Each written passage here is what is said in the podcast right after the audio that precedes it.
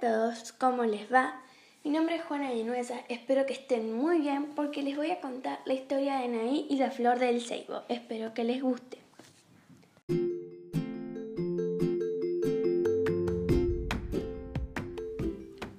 Cuenta la leyenda que en las riberas del Paraná vivía una indiecita fea, de rasgos toscos, llamada Anaí. Era fea, pero en las tardecitas veraniegas deleitaba a toda la gente de su tribu con sus canciones inspiradas en sus dioses y el amor a la tierra en la cual vivían.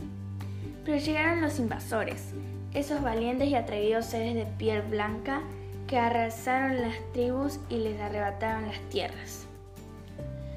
Anaí fue llevada cautiva junto con otros indígenas. Pasó muchos días llorando y muchas noches en vigilia, hasta que un día en el que el sueño venció a su centinela, la indiecita logró escapar, pero al hacerlo, el centinela despertó y ella, para lograr su objetivo, hundió un puñal en el pecho de su guardián y huyó rápidamente a la selva.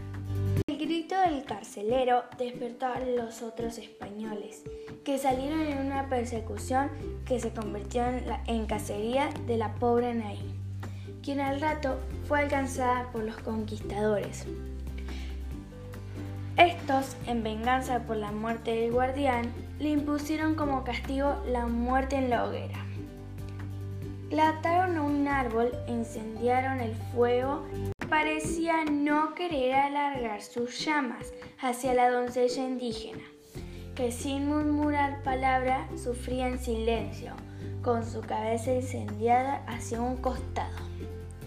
Y cuando el fuego comenzó a subir, Anaí se fue convirtiendo en el árbol, identificándose con la planta en un asombroso milagro.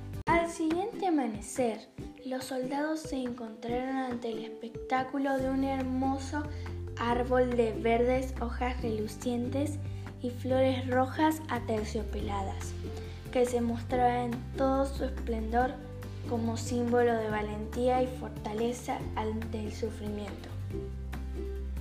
Eso es todo, ojalá les haya gustado.